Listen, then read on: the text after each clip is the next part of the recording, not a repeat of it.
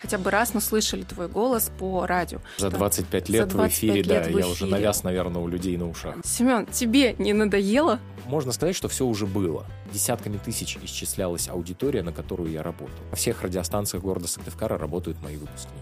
Для социума я радиоведущий. Когда угу. начинаешь копать, и люди узнают, чем я еще занимаюсь, они такие, о, а ты это можешь. Чтобы тебе было понятно, у меня шесть образований. Я научный сотрудник с правом преподавания химии и биологии. При этом ты еще и таролог. Я тебе любую магию могу объяснить с точки зрения квантовой физики. Чего мы еще не знаем о тебе? 90% моего рациона – это свежие фрукты и овощи. Ем я, кстати, чаще всего один раз в день. Что ты там говорил про биороботов? Я собираюсь жить вечно, пока все идет нормально. У подкаста есть ключевой вопрос. Ты бы повторил Всем привет, меня зовут Галина Сидюрова, и это подкаст «Ты бы повторил». Подкаст о людях, которые однажды шагнули в новый опыт и у них получилось. Сегодня у меня в гостях шоумен, радиоведущий, тренер по ораторскому мастерству и публичным выступлениям Семен Кулешов. Семен, привет. Привет, Галь.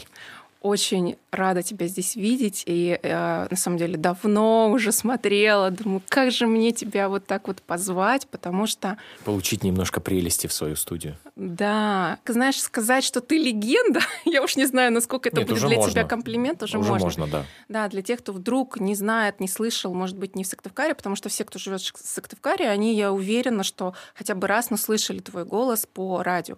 За 25 лет 25 в эфире, лет да, в эфире. я уже навяз, наверное, у людей на ушах. Да, с Семен с 98 -го года работает на ведущих радиостанциях а, нашего города. Настолько хочется вот узнать, как вообще начинался твой путь вот именно в радио. Ну, начнем с того, что на радио я пришел в качестве журналиста. То есть я пришел угу. в службу информации. Я занимался журналистикой еще со школы, ну там школьная стенгазета. А потом при газете а, «Вечерний Сыктывкар» было молодежное приложение «Эй», оно называлось. Я писал туда. Угу. И когда я услышал, а, что на Европе Плюс появилась вакансия журналиста, я пришел именно как журналист. Соответственно, я отработал как журналист первые полгода. А, я создал свою программу про автомобили. Она называлась «Автоответчик». И был такой шикарный слоган «Автоответчик – лучший советчик в мире машин, моторов и шин». Это еще красота. Да. Потом, соответственно, я заинтересовался техникой, как любой молодой парень. Ну, интересно угу. же потрогать руками, пожмякать разные пимпочки. Я переквалифицировался на звукооператора, потом стал полноценным диджеем, причем я первый, кто в городе Сыктывкаре стал именно по заявкам радиослушателей ставить песни. Потому что, ну, такая небольшая тайна, секрет Полишинеля 25-летней давности, когда раньше люди дозванивались на радио, mm-hmm им предлагали список песен, из которых можно выбрать что-то. То есть не было такого, что вот прям что прям ты вообще. хочешь, что и поставишь. Угу. Это было связано с техническими сложностями, потому что раньше не было компьютеров, мы все песни ставили с мини-дисков, с CD-дисков, и поэтому в таком объеме информации было сложно найти что-то. И поэтому человек дозванивался, ему предлагали там на выбор 4-5 песен, он говорил, ну давайте вот эту. А я первый, кто пронумеровал все мини-диски, составил э, плейлисты песен, которые есть на этих мини-дисках. И когда человек ко мне дозванивался, mm-hmm. я уже знал, эта песня есть или нет. И я говорил, да, окей, я ее поставлю. Ну и потом, соответственно, я стал программным директором радиостанции. То есть я прошел от, э, ну, все ступеньки развития в радиоработе. Но ты до сих пор в эфире. Да, но сейчас это немножко, так скажем, другой эфир. То есть угу. если раньше мною двигали амбиции, и по большому счету, вот когда я с Европы Плюс в 2006 году ушел и возглавил Хит ФМ, целиком радиостанцию, да, Хит ФМ Республики Коми, то это были амбиции. Сейчас для меня радио это такая моя душевная отдушина, угу. куда я прихожу, потому что мне нравится, потому что у меня это получается, и потому что люди говорят, Сема, нам в эфире с тобой клево. Я такой, окей. Я поддерживаю. С тобой в эфире действительно очень клево. Я очень радуюсь, когда попадаю на а, именно когда их ведешь ты. Как вообще менялось и менялось ли, ну, наверное, менялось за 25 лет, а, помимо вот твоих амбиций, да, как менялось само радио, сам подход к радио, а, вот внутри, изнутри, как это было? Хороший вопрос, потому что тут нужно смотреть не столько само радио, как оно менялось изнутри, как менялась информационная среда вокруг. Угу. То есть, например, когда в городе Сыктывкаре было две радиостанции, а радиодиджеев, а их было всего шесть штук, знали абсолютно все. Семь, угу. окей. А, сейчас с развитием технологий у нас есть подкасты, у нас есть интернет, у нас есть MP3, эм формат, который очень сильно подвинул радиовещание. Да? А, чтобы быть узнаваемым на радио нужно прилагать гораздо больше усилий. Нужно mm-hmm. быть интереснее, нужно быть более захватывающим, обладать потрясающим голосом. А сейчас у нас в городе Сыктывкаре 18 радиостанций. И, соответственно, чтобы вот среди этой череды быть узнаваемым, быть популярным, нужно прилагать гораздо больше сил. И сама, а, само радио менялось, а, так скажем, со временем, с тем, как развивались информационные технологии. Какие-то фишки пришли, то есть если а, если вы помните, да, там 25 лет назад можно было только отправить сообщение на пейджер, угу. там дозвониться в студию. У нас даже был автоответчик на Европе плюс то сейчас мессенджеры заменяют это все, социальные сети, сети. заменяют это все. И э, радио, оно как бы старается держаться в тренде всех современных веяний, но при этом радио как формат, который несет информацию, как формат несет, который музыку, оно все равно остается. То есть, когда мне говорят, ну, радио уже отыграло, я говорю, нет. Вот условно, у вас есть там список из 50 песен, которые скачаны в вашем телефоне и которые вы слушаете через какое-то время вам это надоедает, вы все равно включаете радио, чтобы услышать что-то новое. Да, что сейчас вообще слушают. Потому что есть специальные люди, которые называются музыкальные редакторы, которые отслеживают, mm-hmm. отсматривают новинки. Они понимают, что зайдет аудитории, что не зайдет аудитории. Это целая работа. Конечно, есть современные технологии, которые позволяют подбирать музыку на основе ваших предпочтений. То же самое Яндекс Радио, mm-hmm. например. Ты я прихожу домой и скажу, Алиса, включи хорошую музыку. Она включает ту музыку, которая является... Которую ты любишь. Да, которую я люблю. Угу. Но фишка в том, что я люблю огромное количество музыки, самой разнообразной. А, понятное дело, что большая часть той музыки, которую там я слушаю дома, она примерно одной там стилистики, mm-hmm. там два-три музыкальных направления. Но с другой стороны есть огромное количество разных интересных а, направлений музыки, новых артистов, новых песен, которые я тоже люблю слушать, и для этого и существует радио. Как ты вообще готовишься или не готовишься вот э, к эфирам, которые ты проводишь? Ну, так скажем, идет все равно определенная настройка, когда ты приходишь в эфир, и ты э, ловишь то настроение, которое есть сегодня. Я там смотрю, как, какие праздники сегодня можно отметить. Угу. То есть привязываюсь.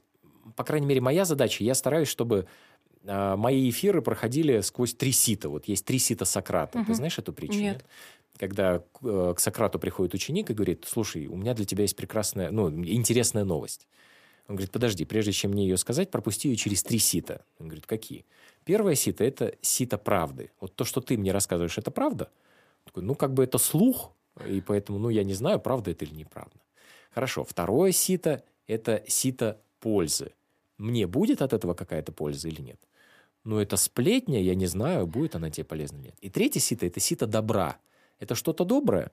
Ну нет, это же сплетня, это какая-то гадость. Он говорит, то есть ты мне хочешь сказать что-то неправдивое, неполезное и недоброе. Зачем я должен это слушать? Угу. И вот я стараюсь, чтобы все мои эфиры, они проходили через вот эти три сита, чтобы это было что-то хорошее, ну, доброе, полезное и правдивое. То есть я стараюсь, по крайней мере, к своим эфирам готовиться таким образом. Очень круто. Но вот вопрос, который как раз да, родился здесь, в студии, еще до того, как а, ты пришел – мы как-то с звукорежиссером, с Ваней пошутили. Он мне такой спрашивает, говорит, «А, Галь, тебе не надоело еще людей опрашивать? И я такая думаю, блин, какое классное вот вообще сочетание. И когда э, готовить уже к эфиру с тобой, я такая вижу 25 лет в эфире. Семен, тебе не надоело? Люди все разные. Вопросы могут быть схожими, но люди-то всегда меняются. Угу. И вот в этом и состоит прелесть моей работы в радиоэфире, что ко мне приходят все время разные люди. Я нахожусь постоянно в такой круговерте общения с абсолютно разными людьми. А это коммерсанты, политики, а, спортсмены. Вот я только что приехал на, к вам на съемку. У меня в эфире был Константин Рудаков. Это президент Федерации триатлона Республики Коми. Mm-hmm. Мы говорили про те соревнования, которые пройдут на выходных. То есть каждый человек, который приходит ко мне в студию, это всегда интересная личность. То есть не бывает такого, что там человек не может связать двух слов, ничего из себя не представляет, он попал на радио. То есть это все равно определенный ценз. И те люди, которые попадают в эфир, они всегда интересны. Это всегда наработка нового круга общения, это всегда наработка каких-то интересных связей. Это всегда узнавание что-то нового и интересного. По идее, да, я работаю на радио, но я знаю об огромных э, сферах человеческой жизни, потому что я общаюсь с разными людьми и могу поддержать этот разговор. То есть ты такой становишься практически экспертом по чуть-чуть в разных областях. Я, я широко необразованный человек. Широко необразованный человек. Но ты, получается, то есть э, можешь поддержать в дальнейшем разговор вообще на практически на любую тематику, да. потому что... И это очень помогает, когда ты коммуницируешь с другими людьми. Но я как сам преподаватель ораторского uh-huh. мастерства, я учу людей общаться с любым человеком. Я как куратор федеральной школы радио, да, то есть я преподаю, э, как работать на радио. Соответственно, я должен уметь а, донести информацию и до своих студентов, в том числе, как можно взять интервью, например, у любого человека. Ну, у нас там, в учебном плане есть целое отдельное занятие именно по интервью. Кажется, я, я нашла то, что искала. Я вообще думала да, о том, что я бы с удовольствием сходила на какие-то курсы. Расскажи тогда немножко про Федеральную школу радио, что это такое, как туда вообще попасть, что это за место? А, кастинги проходят раз в три месяца, то есть там само обучение идет три месяца, обучение платное. Там есть огромное количество плюшек, которые человек получает, в том числе и участие в федер... бесплатное участие в федеральных форумах, поскольку это официальное э, мероприятие там Росмолодежи. Люди обучаются там два раза в неделю занятия с 7 до 9, мы их обучаем, как работать на радио. Сюда входит и речевая подготовка, и артикуляционная работа, и работа с написанием текстов.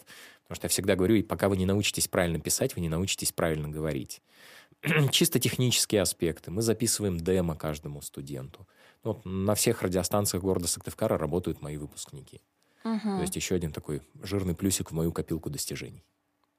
Как тебе вообще вот это общение со студентами? Вот с этой, ну, по факту, молодая кровь, которая постоянно приходит, да? Она и... постоянно нужна. Она нужна. То есть, конечно, угу. на радиостанциях, понятное дело, что у нас нет такой а, огромной потребности а, в радиокадрах, но все равно идет постоянная ротация.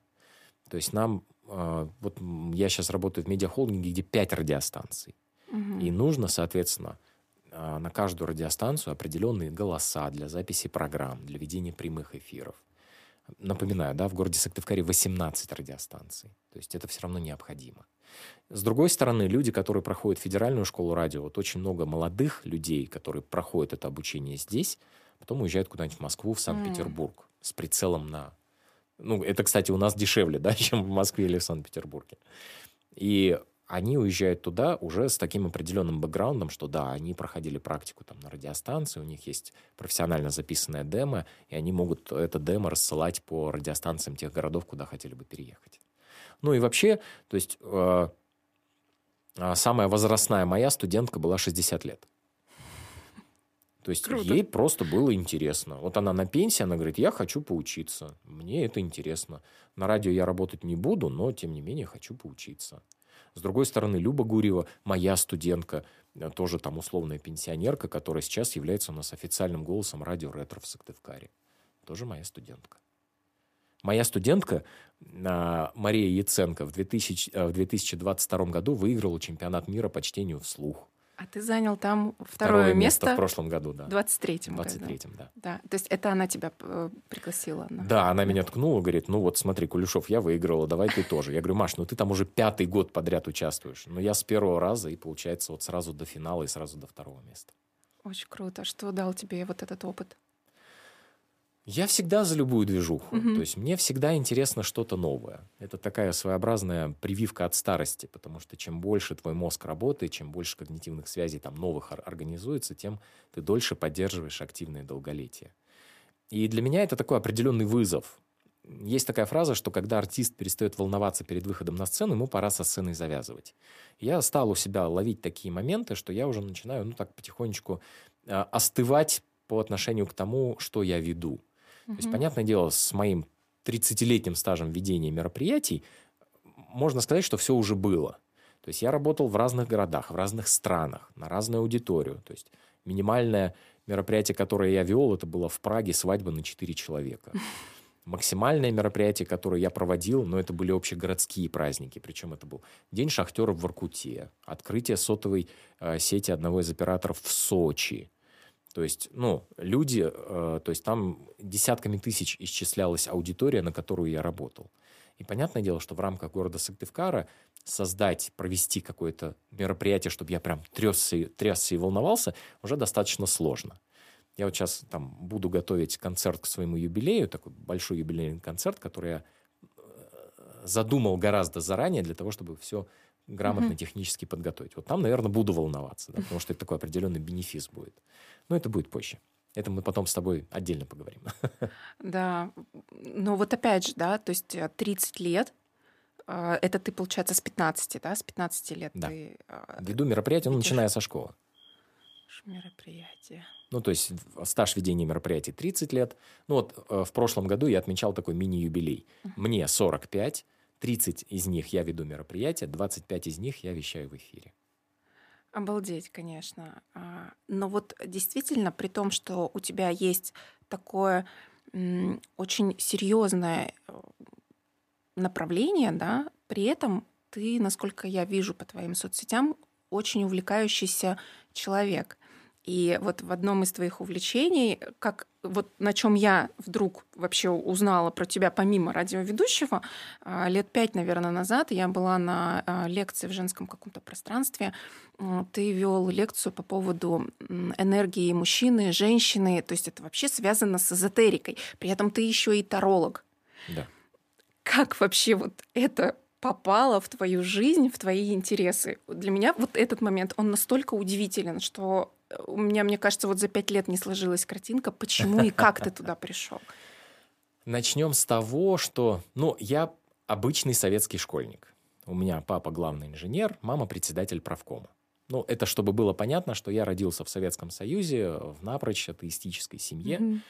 И все мои устремления, начиная со школьного возраста, я был воспитан на книгах Алексея Беляева, на книгах Айзека Азимова. Это была биоробототехника. То есть я такой человек, который видел себя в биотехнологии. Я, собственно говоря, и пошел после школы на химико-биологический факультет Сыктывкарского госуниверситета. То есть я научный сотрудник с правом преподавания химии и биологии. Соответственно, okay. я думал, что всеми процессами в мире управляет биология, биологические процессы. Чем глубже я стал погружаться в биологию, тем больше я стал понимать, что все биологические процессы у нас руководятся химией. Ферменты, гормоны, там, аминокислоты – это все биохимия. Я полез в биохимию, стал погружаться туда – чем больше я лез в биохимию, тем больше я стал понимать, что вся биохимия – это физика. Анионы, катионы притолкну, ну, там, присоединились, оттолкнулись. Окей, я полез в физику. Чем больше я стал погружаться в физику, тем больше я стал понимать, что вся физика – это сплошная математика. Единичка, нолик, минус, плюс. И когда я полез в высшую математику, у меня вдруг такое, а, подожди, я как-то далеко ушел от биологии. И те ответы, которые я искал в науке, я, к сожалению, там получил не все – я получил очень большую часть э, ответов. Например, какие-то вещи по стрессоустойчивости, чисто психологические, на своем курсе ораторского мастерства я преподаю с точки зрения физиологии, потому что я объясняю людям, что происходит в их организме там, в момент стресса. Но, опять же, в связи с тем, что я не все ответы получил, я, как истинный ученый, стал искать в других местах. Угу. То есть, чтобы тебе было понятно, у меня шесть образований. Я вот сейчас получаю шестое в нашем госуниверситете. Я учусь в Институте естественных наук на кафедре экологии. И сейчас вот я буду, сейчас пишу ВКР как раз на тему экономика природопользования. Угу. И, соответственно, я такой, а давайте посмотрим в эту сторону. То есть, когда в Советском Союзе я жил, не было такой возможности. Сейчас-то возможность появилась. Я стал смотреть, изучать, проходить сам обучение. Натолкнулся на те инструменты, которые работают. И, в принципе, я тебе любую магию могу объяснить с точки зрения квантовой физики. Это очень круто, что именно Начни ты... сначала. Да, подожди, тоже водички. Сразу такой этот мастер-класс. Как объяснить магию с точки зрения квантовой физики? В квантовой физике есть такое понятие а, спутанности электронов. То есть электрон на одном конце планеты или на одном конце Вселенной может вести себя точно так же, как электрон на другом конце Вселенной.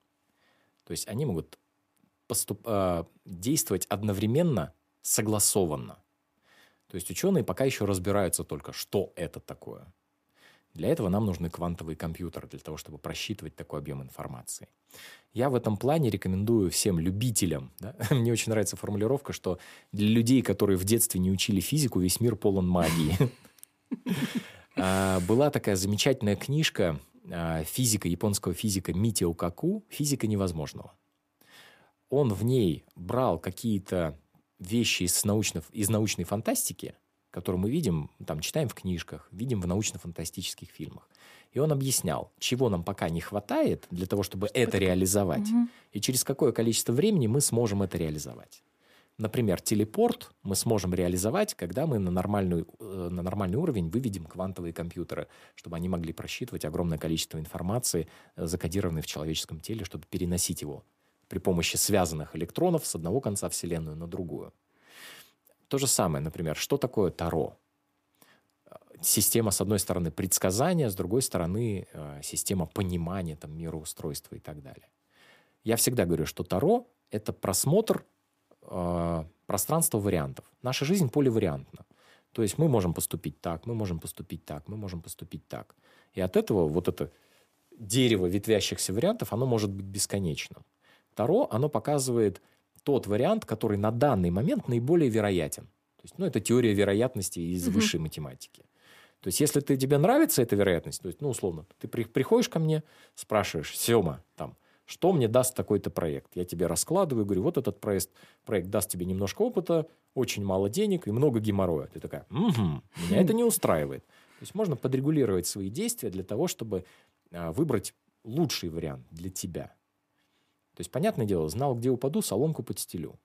И когда мне говорят, ну как, это же э, ты тогда не пройдешь тот опыт, который ты должен пройти. Нет, пройдешь, просто ты пройдешь его комфортнее для себя, спокойнее. То есть любая магия, она в принципе основана на том, что мы еще чего-то не знаем. Вот я люблю объяснять, вот, что такое аура. Ты видишь ауру? Нет. Но она ты видишь есть, ауру? Да. Нет? Как а она есть, да? Иногда. То есть чисто с точки зрения физики. Угу. Вот у нашей, у каждой клетки есть свое электромагнитное поле. Совокупность электромагнитного поля нашего тела – это и есть, в принципе, наша аура. И по этой ауре мы можем считывать, где человек болен, что у него дискомфортно. То есть это такой первый э, эфирное тело. Да? У нас есть нервная система, по которой бегают нервные импульсы. То есть у нас есть э, огромное количество разветвленных нейронов, аксонов, которые соединяются между собой совокупность электромагнитного поля импульсов твоей нервной системы – это уже астральное тело. Там уже прописано твое прошлое, частично твое будущее, то есть то, какие события тебя ожидают. И, соответственно, основная задача, например, там, с точки зрения экстрасенсорики, это научиться считывать эту информацию. А это, опять же, это инструмент. То есть это не то, что там меня молнией ударила или бабушка у меня была там провидицей. Нет, это ну, нарабатываемый навык, который ты в своей жизни пытаешься как-то развить. Ну, кто-то пытается, кто-то не пытается. То есть, например, те же самые животные, они к этому относятся гораздо спокойнее в том плане, что у них нет э, второй сигнальной системы, как есть у человека наша высшая нервная деятельность. Но при этом они точно так же там видят призраков, там кошки постоянно с ними играют или собаки. Они чувствуют приближение каких-то событий на своем, на угу. уровне именно таком животном, примитивном. Так человек тоже этим обладает. Просто он э, привык полагаться на высшую Только нервную на деятельность угу. и на все остальное уже не обращает особо внимания. То есть, опять же, вот мы когда говорим там шестое чувство, я спрашиваю, а сколько чувств у человека вообще? Вот перечисли мне человеческие чувства. Зрение, осязание, обоняние, а, что там еще? Слух, да. Спасибо. А, вкус. Вкус.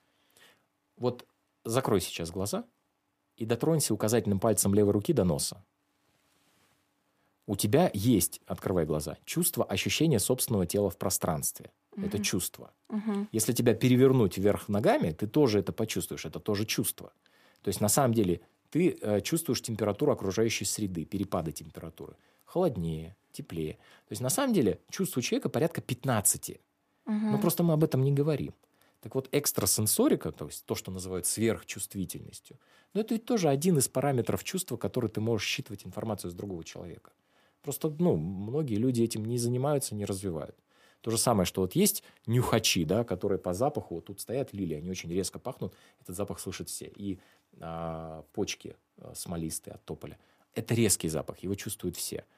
Другие люди, например, могут почувствовать там тончайшие ароматы, сомелье, да, они пьют вино и там сразу картинку какую-то рисуют. такой, ну это же кислятина, как вы ее пьете вообще, да? А у них прям чувствование. То есть это тоже своеобразная прокачка одного из чувств э, в более широком диапазоне. В общем, дети, учите биологию, физику. Это да. объяснит вам весь и мир. химию. И химию. Мне очень понравилось. А, меня дочка, ей 10 лет, знакомила с одной из своих подружек, и она меня представила следующим образом. Смотри, это мой папа, его зовут Сема. Если тебе что-то в этой жизни непонятно, спроси у него, он все знает. Я такой, ну, круто. Значит, не зря живу, значит, не зря обучаюсь своего ребенка и других детей. Да, огромный авторитет, в том числе и у дочери. А помимо вот эзотерического какого-то направления, ты уже упомянул о том, что ты изучал да, тело с, там, с точки зрения биологии, и ты можешь преподавать. А пять лет назад, по крайней мере, я слышала, что ты был сыроедом. Да. Ты остаешься ну, так скажем, 90% моего рациона – это свежие фрукты и овощи. 10% я оставляю на вкусняшки. Угу. Не хочу себе отказывать в этом сладком, да. И на социальную функцию пищи. То есть, что это значит? Когда э, ты приходишь кому-то в гости, тебе наливают чай, ставят какую-то пироженку, ну, ты все равно это съешь и выпьешь. То есть я не такой фанатик, который говорит, нет, я это не ем, я это не пью если я прихожу куда-то на мероприятие, ну, то есть у нас вот там недавно был наш корпоратив э, нашей компании. Мне сказали, Кулешов, вот тебе фруктовая тарелка, вот тут еще овощи, там редисочка какая-то. Что хочешь, ешь. Я такой, спасибо. То есть я не педалирую эту тематику, я не являюсь фанатиком в этом плане. Я прекрасно понимаю, что есть э, люди, которые там это едят, это не едят когда я дома, я ем то, что я хочу. Да? То есть mm-hmm. я прихожу домой, достаю яблоки, апельсины, бананы, помыл все, порезал. Жена моя вообще счастлива, готовить не надо, все прекрасно. Посуду мыть тоже там, что я тарелку за собой сполоснул и все. Когда ты находишься где-то в гостях или пришел кому-то на праздник, то, что я считаю возможным съесть, ну, я съем. Это не критично. Но опять же, с учетом того, что люди в большинстве, ну, которые меня куда-то приглашают, они знают о моем рационе, ну, говорят, вот тебе винограда гроздь, сиди, грызи. Но э, с чего это началось? Это ведь тоже было не... Это был эксперимент. Ага. Ну, безусловно, любой эксперимент, удавшийся эксперимент, рано или поздно становится нормой жизни. То есть это началось все в 2012 году. Я тогда жил в Праге, в Чешской Республике, и э, я, соответственно, решил попробовать. А как это, ну, жить вообще без мяса? Я загрузил э, сосиски в холодильник, пельмешки в морозилку, типа, если что, я вас съем, да. И попробовал там, ну, недельку без мяса, две. Там эти бедные сосиски уже костелецкие у Женины, они уже там сморщились и такие, я, хозяин, съешь нас. Я говорю, нет, не буду. То есть и постепенно я отказывался там от э, мяса, от рыбы, там, от птицы, от чего-то еще, пока не вышел на чистые фрукты очень долго не мог отказаться от сыра. Но mm-hmm. это особый вид наркомании, потому что когда человек ест а, продукты, которые содержат казеин, у него во время переработки казеина в организме образуются а, экзоморфины, собственно говоря, которые являются таким, оказывают на нас седативный и эйфорийный эффект. То есть, когда ребенка прикладывают к груди матери, это вот опять же биохимия. Он... Я говорю, то есть ты все процессы, получается, про... но ну, это не просто эксперимент, типа, ну, я попробую. То есть ты понимал, что происходит э, с да. тобой, с твоим организмом. Да. Ребенок прикладывается к груди, угу. он пьет материнское молоко, там есть казеин, казеин перерабатывается в организме в казоморфин и оказывает седативное и эйфорийное действие. То есть ребенок успокаивается и чувствует себя спокойно. Это, в этом и есть суть казеина. В коровьем молоке казеина в 4 раза больше, чем в человеческом. Поэтому мы просто подсаживаемся на казеин. Мы просто э, молочные наркоманы. Есть же люди, которые ни дня не могут без сыра, да? То есть, ну, Рокфор, это же, да, как в этом мультике. Да, но это же казеин в концентрированном виде. Забавно. Как твоя семья отнеслась вот к этому эксперименту? Да нормально. Ну, мама постоянно меня хочет покормить. Это сейчас э, у меня был период э, после развода, когда на стрессе я очень резко похудел. Э, там э, в пятнадцатом году, там в четырнадцатом, в пятнадцатом я весил 70 килограммов. При моем росте в 190 угу. я, ну, выглядел вот таким. Ну, я видела, да, эти фотографии прям. Такой. Сейчас э, я вешу 90 килограммов, и поэтому, ну, уже все спрашивают, ты что там, мясо поджираешь, что ли, где-то? Я говорю, ну, нет, просто вернулся к своему нормальному весу.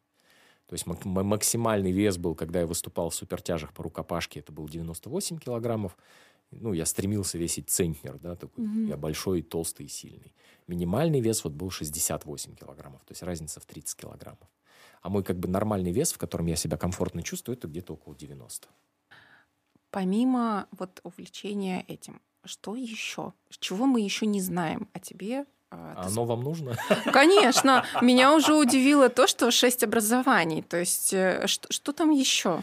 А, я инструктор по тайквандо. У меня черный пояс первый дан. Это первое, чем я занимался в этой жизни еще с подросткового периода. С ага. 91 -го года я занимался тайквандо. Причем на черный пояс я сдавал лично грандмастеру Джунури, основателю американского тайквандо, когда он приезжал в Россию. То есть это такое первое мое значимое достижение, которым я всегда хвастаюсь, потому что я сдавал не какому-то московскому или сыктывкарскому mm-hmm. инструктору, я сдавал на черный пояс, на мастерскую степень самому основателю школы. Второе образование – это химико-биологический факультет Сыктывкарского госуниверситета. Третий – это радио, Институт повышения квалификации работников радио и телевидения – Дальше это чешский релитний комора. Это образование э, риэлторское. Я сертифицированный европейский риэлтор. Я его получил, когда жил и работал в Чехии. А, ну, эзотерику я считаю таким э, своеобразным образованием. Понятное дело, что там есть у меня куча сертификатов. Это нельзя сказать в таком понимании, uh-huh. что у тебя есть высшее образование, ты маг первого разряда, да? Ну, нельзя Космоэнергет. Как я обычно говорю, я шаман-шарлатан. Проверочное слово «шарлотка». А, причем эзотерикой я занимаюсь вот а, как таковой, да, с 2008 года. Mm-hmm. И Таро конкретно я занимаюсь с 2014. То есть, ну, у меня уже практически там 10 лет стажа именно в Таро. Я уж не говорю о том, что э, я совместил такие навыки, как работы с Таро и работы, навыки в эфире. И на YouTube я вывел 52 человека, которые сами, у них есть свои каналы, они являются профессиональными тарологами там со своими каналами на Ютубе. 52 человека. Я сейчас в таком прям... Я даже не скажу, что это легкий шок. Это прям... Я не понимаю, как это умещается, во-первых, в тебе, а во-вторых, в принципе, у нас у всех 24 часа. Ну, смотри, я не трачу время на готовку еды. Ну это уже огромный, огромный это плюс мне ко времени, да. Я не употребляю алкоголь. То есть я свои выходные могу проводить активно, и могу проводить их и в работе в том числе. Да, часто бывает, что страдает моя семья с той точки угу. зрения, что я не столько времени уделяю ей, сколько мог бы. Да, дочка иногда меня по WhatsApp чаще видит, чем вживую, но, опять же, это такая специфика. Я стараюсь там по максимуму делать что-то, что от меня зависит. У меня супруга, она вообще фельдшер на скорой. Когда у нас совпадают mm. наши рабочие графики, это получается очень удачно, что и она дома, и я дома, и мы планируем это все заранее, а, чтобы а, побыть вместе. А так я просто, ну, большую часть своей жизни ну, не смотрю телевизор. Если я смотрю что-то, то только то, что мне интересно. Какие-то вещи полезные, да. Вспоминаем про трисита. Mm-hmm. И если ты нормально э, расходуешь свой рабочий день, то все получается. Вот, например, с утра я отвез жену на работу, потом съездил на встречу, на вторую встречу, поехал на эфир.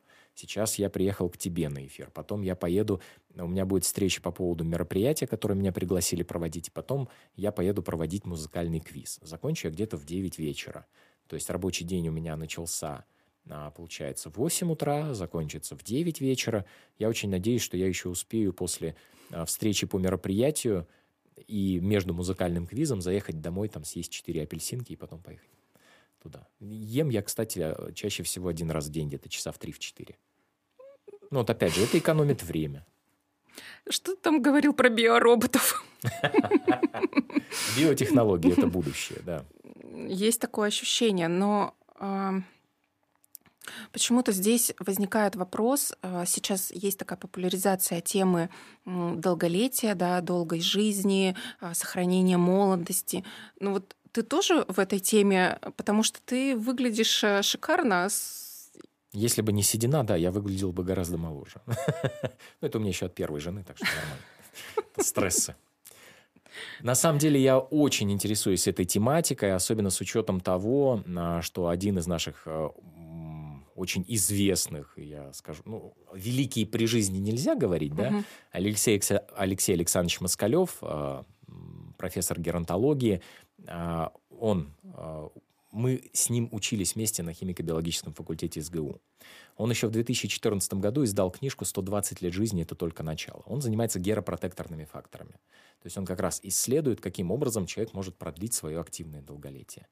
Вообще, основатель геронтологии, науки о старении, великий русский физиолог Илья Ильич Мечников, писал, что смерть раньше 150 лет – это насильственная смерть.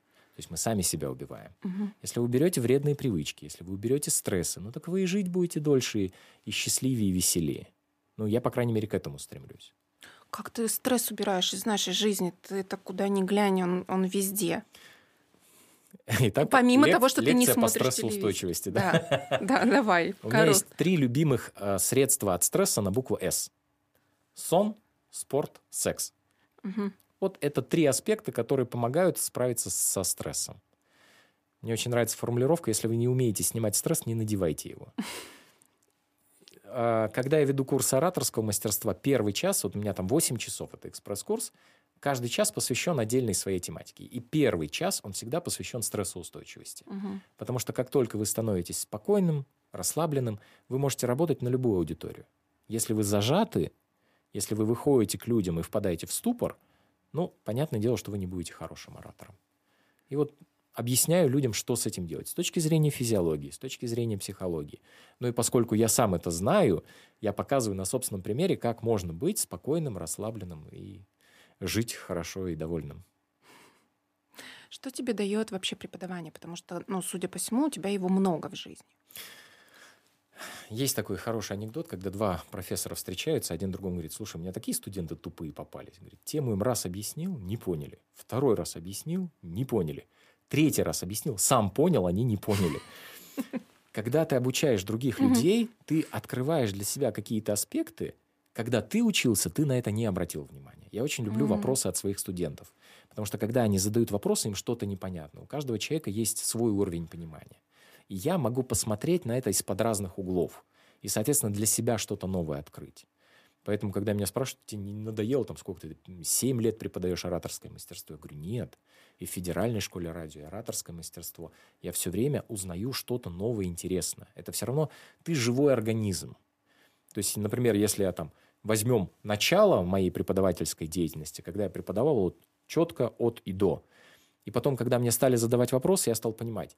Ну вот, например, с точки зрения ведущего, то, что я могу сделать, там, дяденька 190 на 90, маленькая девочка 150 на 50 сделать не сможет. Угу. Ну, простой пример, да какое-нибудь там ночное заведение, когда я работал еще по ночным клубам, то я говорю, так, мне нужны участники на конкурс, никто не соглашался, я просто подходил к какому-нибудь столу, брал человека за руку и тащил, потому что я физически сильнее. Понятное дело, что маленькая хрупкая девушка так сделать не сможет. И я вот через эти вопросы я находил новые варианты. Мы вместе искали какие-то аспекты. И вот я теперь их могу передать людям. То есть я вижу человека, я понимаю, что нельзя под общую гребенку грести. Тебе нужно вот это, тебе нужно вот это, тебе нужно вот это. И чем больше ты преподаешь, чем больше людей через тебя проходит, тем больше твой багаж знаний. И тем ты становишься профессиональнее. Угу. Прервемся? Да. Спонсор нашей вечеринки – вода. Чистая вода. Пейте воду. Воду. Это я еще про тренировки не рассказывал. Про тренировки. Так вот давай, давай поговорим про тренировки, потому что где вот в этом всем остается твоя физическая активность? Ты же не бросаешь по, по факту тэквондо. Ну, ногами махать я уже старый. Я в последние 7 лет боксирую. Причем последние соревнования мои были как раз в 40 лет, это критичный возраст вступления в боксе, я повесил вот эту золотую медальку вместе с перчатками на стенку, такой довольный, что все, я победил, я ухожу. То есть э, тренировки, тренировки у меня только с утра. То есть вечера mm-hmm. у меня все катастрофически заняты. То есть обычно я тренируюсь где-то с 9 до 11, когда удается. То есть вот опять же такой достаточно сложный вопрос, потому что бывает по работе выдергивают, и я не всегда успеваю придерживаться графика. Но тем не менее я стараюсь, чтобы бокс, тренажерка, бассейн были в моей жизни для того, чтобы поддерживать уровень физической активности. Ну, то есть у тебя все-таки есть какой-то определенный график жизни, то есть этого нет такого прям хаоса в этой жизни. Нет, конечно. Если угу. бы был хаос, я бы не успевал сделать все то, что я могу. То есть у меня есть, слава богу, в, э, в телефоне календарь, в котором прописаны четко те события, которые у меня есть. Угу. Опять же, с учетом того, что событий в моей жизни достаточно много, я как ведущий, как педагог, как ведущий эфира, как ведущий массовых мероприятий. То есть у меня график, он расписан где-то на месяц вперед. И я уже, соответственно, вклиниваю туда. Вот помнишь, что я говорил, что у нас с женой очень да. клево, когда совпадают графики. То есть это делается таким образом. Какие планы у тебя вот такого амбициозного и жаждущего жизни? Что ты хочешь? В девятом классе я поставил перед собой цель – стать мастером спорта, доктором наук и заслуженным артистом. Потрясающе. Ну, мастерская степень по тэквондо у меня есть. А, заслуженного работника культуры Республики Коми я сейчас работаю над этим, чтобы получить. То есть у меня уже есть там грамота от Министерства культуры, сейчас мне нужно от главы поощрений, и потом можно подаваться на заслуженного работника культуры Республики Коми с учетом того стажа, который я провел ну, в культуре. Да? По идее, сейчас просто не знают радио. По идее, это Минцифры, но с другой стороны, это культурная это деятельность. Культурная. Да. Угу. И вот с учетом того, что я сейчас пишу в ВКР, которую я надеюсь потом все-таки ну, переделать хотя бы на кандидатский минимум. То есть ну, я буду не доктором наук, а хотя бы э, кандидатом биологических наук. Но с учетом того, что ты там про 150 лет говорил, я думаю, что у тебя еще стольников. Я собираюсь жить вечно, пока все идет нормально. Да-да-да, все успеваю.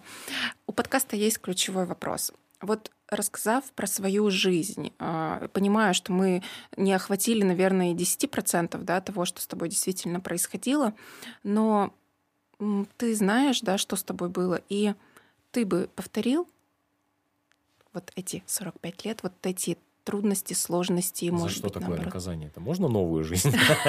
Это уже поношено. Нет, на самом деле а, история не любит сослагательного наклонения, что было бы если, да. Я прекрасно понимаю, что если бы мне сказали, Сем, вот хочешь вернуться назад и что-то изменить? Я такой, нет. Когда человек рождается, он рождается там с определенным ядром личности, да, это наши установки, это наши привычки, это наш... Я вот по дочке это очень хорошо видел. Когда mm-hmm. она родилась, я сразу видел ее характер. То есть я мог оценить, как он развивался в перспективе. Соответственно, я понимаю, что я тоже родился с каким-то определенным ядром личности. Все ситуации, которые с нами в жизни происходят, они наслаиваются на это ядро личности и становятся нашими привычками, нашими установками, нашими моральными кодексами какими-то. И я понимаю, что если бы вот эта ситуация со мной не произошла, то сейчас я был бы другим человеком. Угу. Я себя устраиваю вполне. Я себе прям нравлюсь. Мне жена периодически говорит, ну, сегодня ты мне немножко нравишься. В этом плане я себя устраиваю на 100%. Я понимаю, что у меня есть жизненный опыт. Я понимаю, что у меня есть ситуации. То есть каждая жизненная ситуация, она нас чему-то учит. Вот, не знаю, видно, не видно, у меня вот этот палец не разгибается до конца. Эта ситуация, когда я перерезал себе сухожилие на двух пальцах, научила меня, что нельзя втыкать ножи в твердую поверхность, потому что рука по инерции идет вниз, и ты лишаешься пары пальцев это жизненная ситуация, которая меня научила чему-то. Если я бы не прошел эту ситуацию, ну, было бы что-то другое, поэтому я говорю, дайте другую жизнь. Мне очень нравится формулировка, что жизнь нужно прожить так, чтобы боги в восторге предложили вам еще одну. Дайте мне еще одну. Я думаю, тебе с твоим задором, запалом, с твоей энергией, с тем, как ты радуешь а, вообще людей окружающих, заряжаешь их и на мероприятиях, и на радио, а, тебе можно и не одну еще дополнительную жизнь дать. И благодарю тебя, что ты согласился вот так легко прийти, поделиться своим опытом, рассказать про свою жизнь. Я прям максимально зарядилась сегодня на какие-то прям свершение на дальнейшую Я работу. вообще настолько хороший, что меня можно кранком прикладывать, они заживают быстрее. Не сомневаюсь, не сомневаюсь. Спасибо тебе большое. Спасибо нашим зрителям, что были с нами, с нашим слушателем. А, я обязательно оставлю ссылки на соцсети у Семена, потому что переходите, там у него действительно очень интересно. И включайте, ищите каналы с радиостанции, где... FM 103 в Евро... Э, Европа плюс коме в Сыктывкаре. Само собой, подписывайтесь на канал Галины, ставьте лайки и пишите комментарии. Это помогает в продвижении канала. Спасибо большое. Счастливо.